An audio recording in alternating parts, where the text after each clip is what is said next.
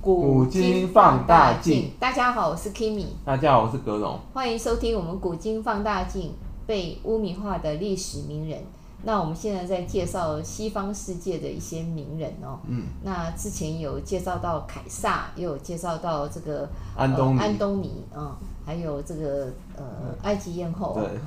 等等。那我们今天呃介绍的这一位名人，也是这个家喻户晓的一位非常了不起的一位对这个这一位名人比我们上一次西洋介绍的那那几位都还要强。对，听到他名字就知道他他他可以算是一个那个人生赢家，只是比只是很短命而已。对，靠，我觉得好像古今中外没有比他更这么年轻就已经有这么辉煌成就的人欸嗯我的感觉好像他是那个历史上的那个第一人哎，能够如此这么嗯的哦辉煌不哦，过一直有谣传说他是被毒死的， 对，因就为是因可为他能太强了吧？没有也也有可能是那个一些什么，就是反正是各种原因，就是有人想 想要把他除掉，对。好啊，那格隆，请说一下我们今天的主角人物是哪一位呢我？们今天要介绍是亚历山大大帝，亚历山大亚历大山帝。亚历听山到这个“大大，地”两个字，你就知道他这个人就是不简单。而且亚历山大这个名字现在被认为是，被滥用了泛滥，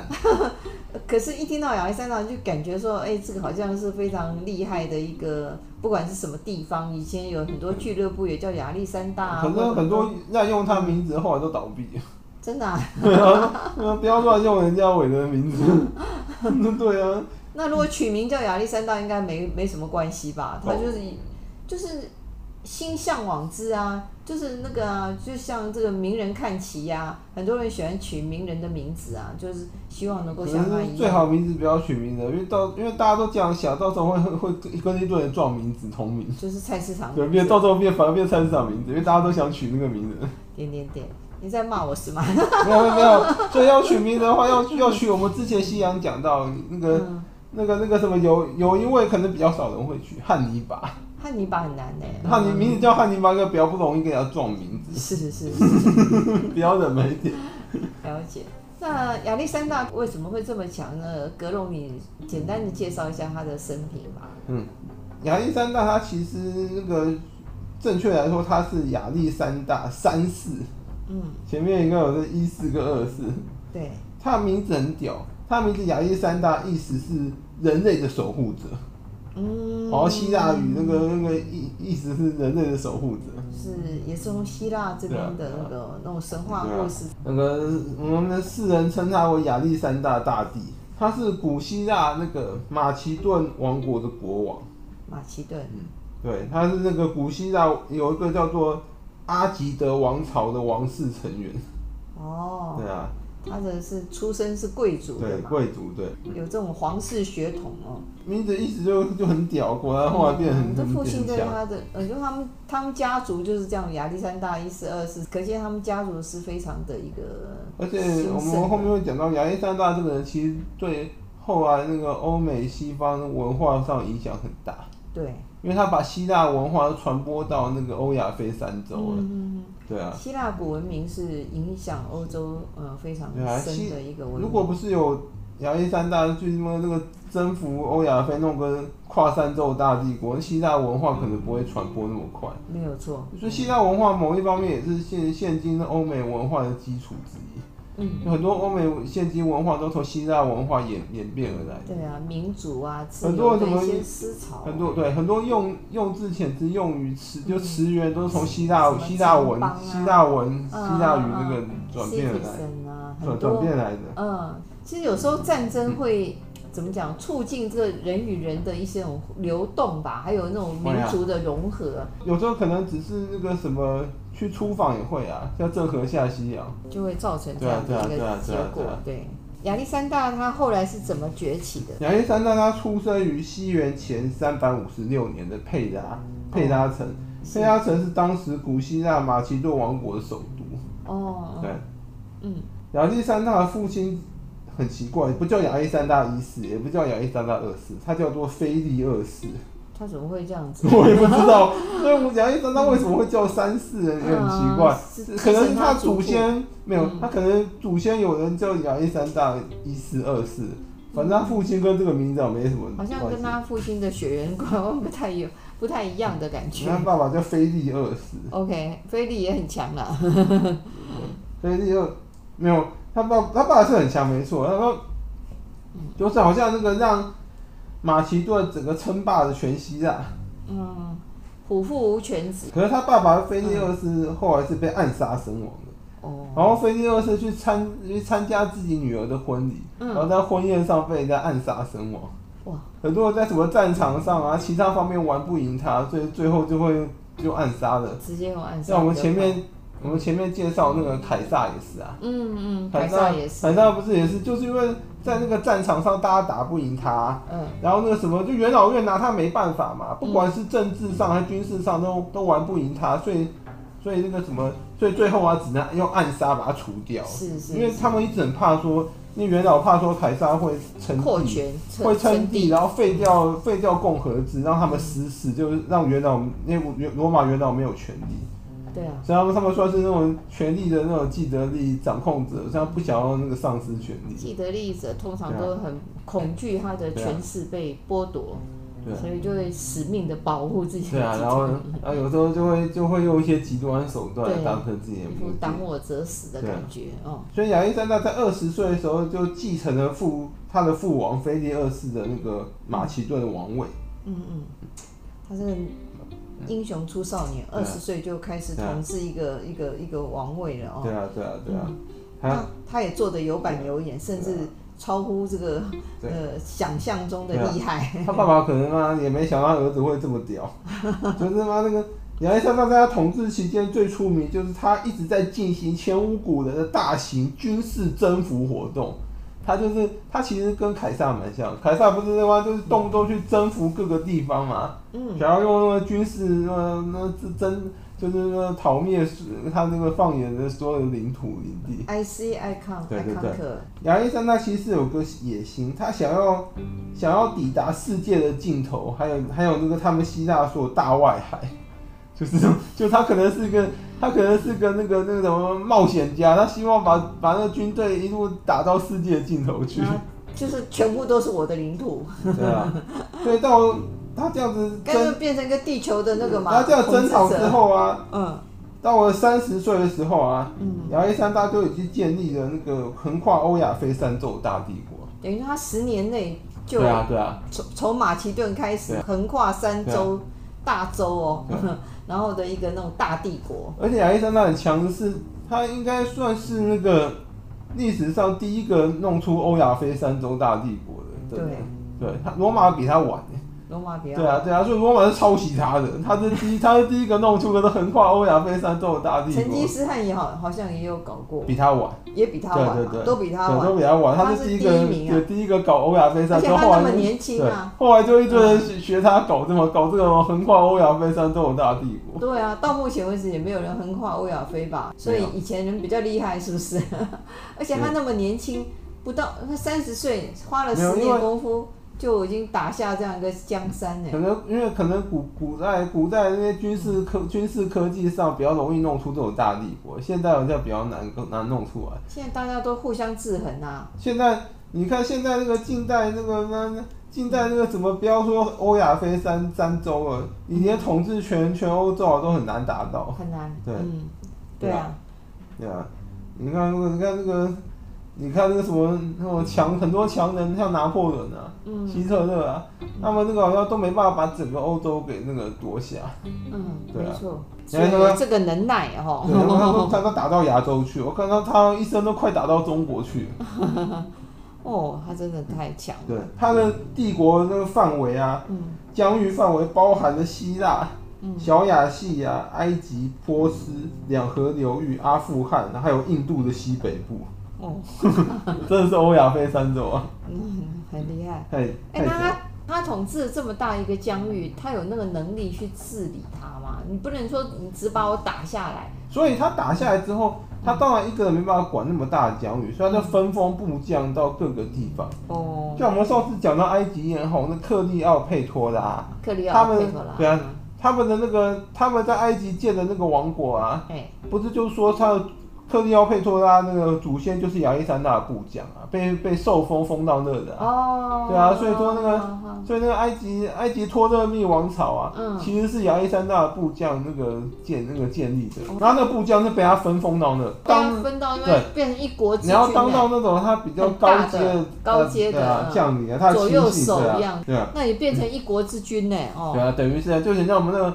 呃像我们藩属西周一样，那分分那个分西，封啊，对啊，分封各个诸侯一样，领地啊，对啊。厉害厉害，而且亚历山大有一点最特别是，他的一生啊，在战场上从没有被正面击败过。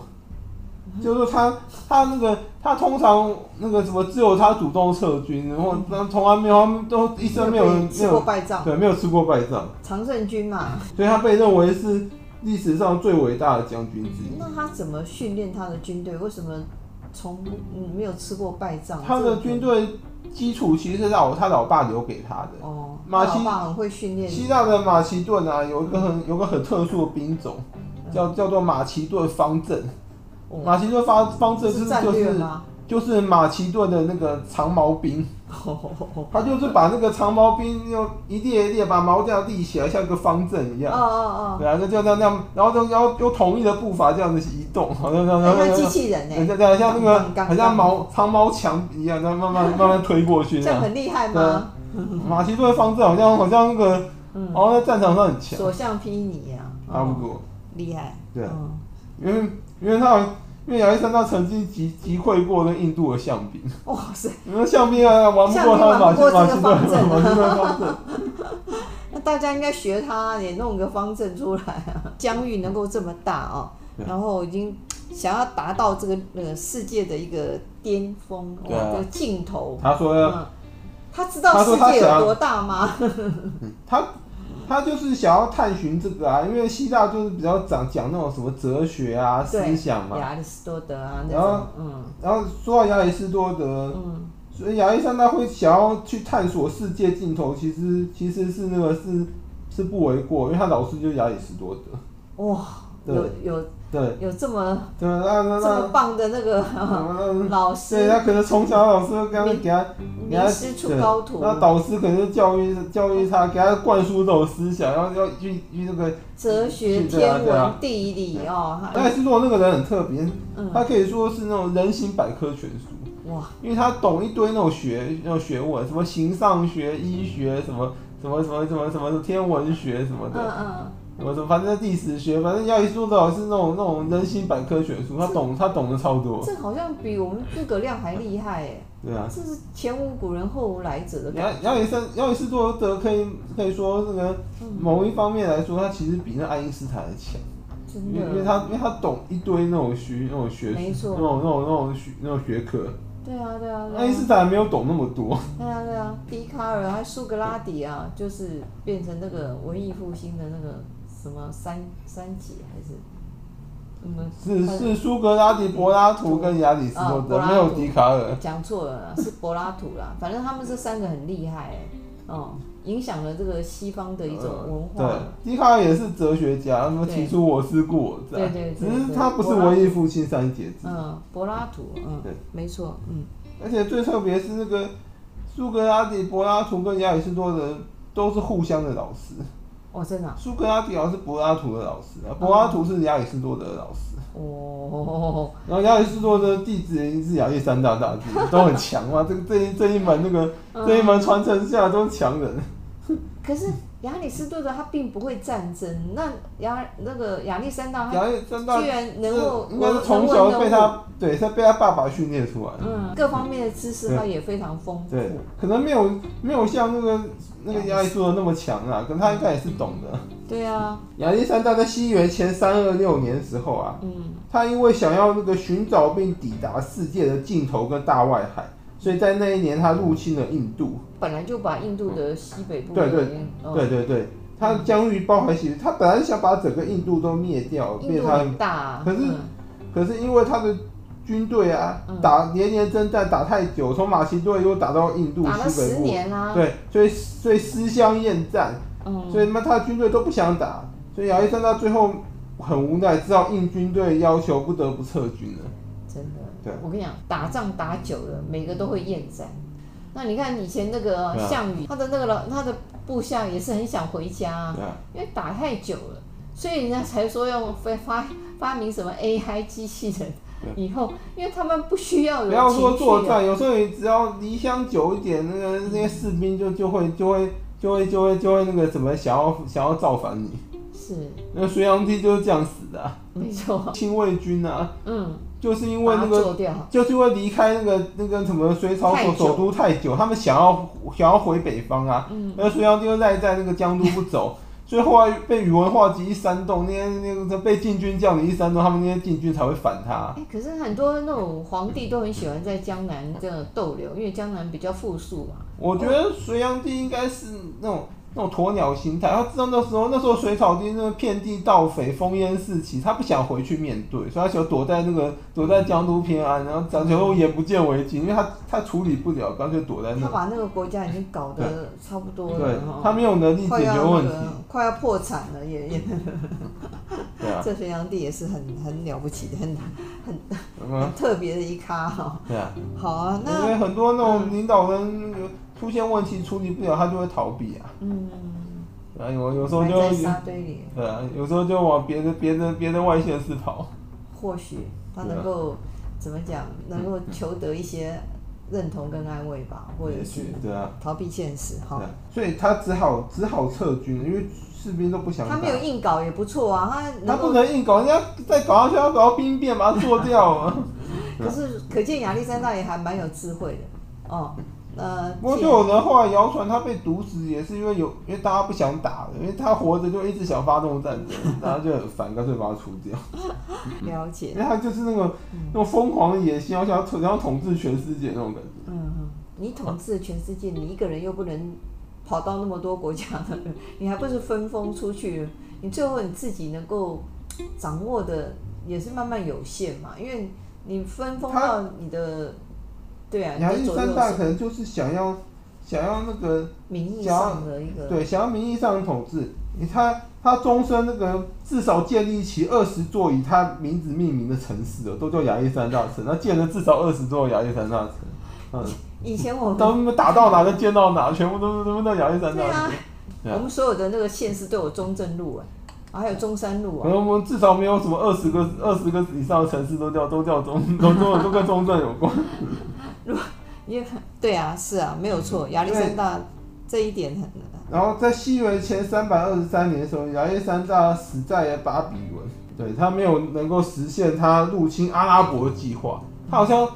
好像就是他有一堆那个终身未完成计划，其中有个是他想要入侵阿拉伯，还有个他想要建立海军，直接往海外打外海打去。嗯，直因接为进他他攻的陆军还蛮强的，就是有很多人谣传是被毒死，也有人谣传是他什么得了什么热病而死，反正就众说纷纭。反正他就是，还有人说他是被他那个老婆毒死，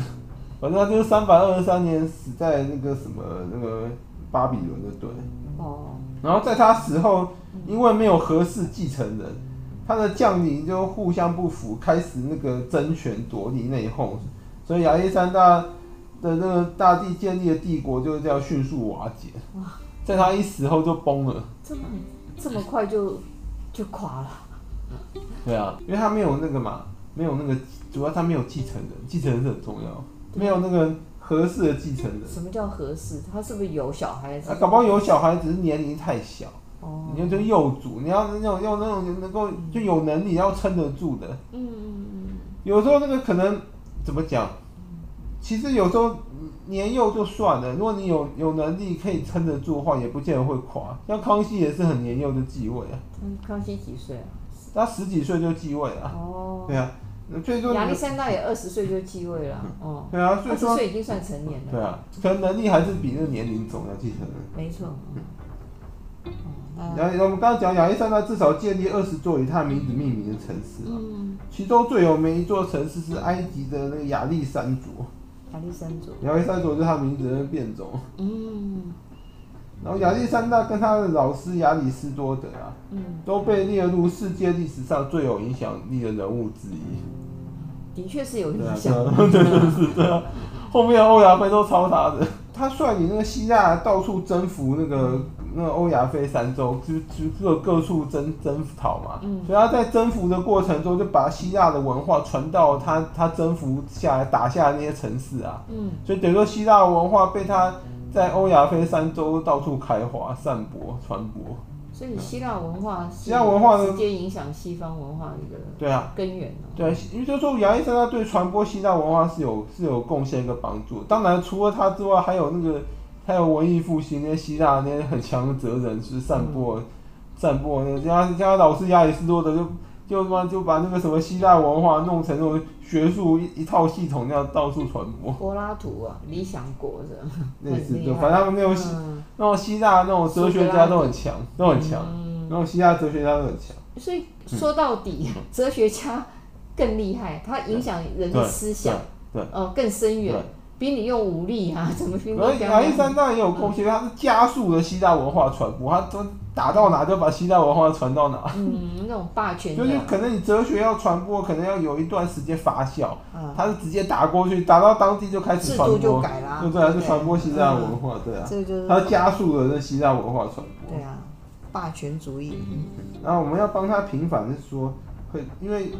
那个因为亚历山大跟他有个那个男性的好朋友非常亲密，所以一堆人谣传他是同性恋。也许哦、可是因为你去研究那种历史记载，没有找到明确的证据说他是同性恋，可能很多是他被他征服的那种国家去丑化他，因为不也有爽，可能因为被等于说被他灭国啦、不爽他就开始开始散播谣言说他同性恋。那以前同性恋好像是一个很对可耻的事情，啊对是，吧他对他们那个时候那个什么，他们那时候就说不比允许比我们不要说那时候，我们现在还是很多的歧视同性恋。现在很多国家也不容不允许啊。对啊，也有也有很多人还是歧视同性恋。对啊，可能明着不歧视，私底下还啊我是们台湾同婚法要通过，还是有人在歧视同性恋啊。没有那么对，没有那么公开的啦，可是还是还其实还是很多嗯人心底下可能还有 OS 吧，嗯，所以嗯就是他被污名化就是这一点这样。对。对然后我们这个因为时间关系，亚历山大就讲到这。好，谢好谢大大家，拜拜。拜拜。拜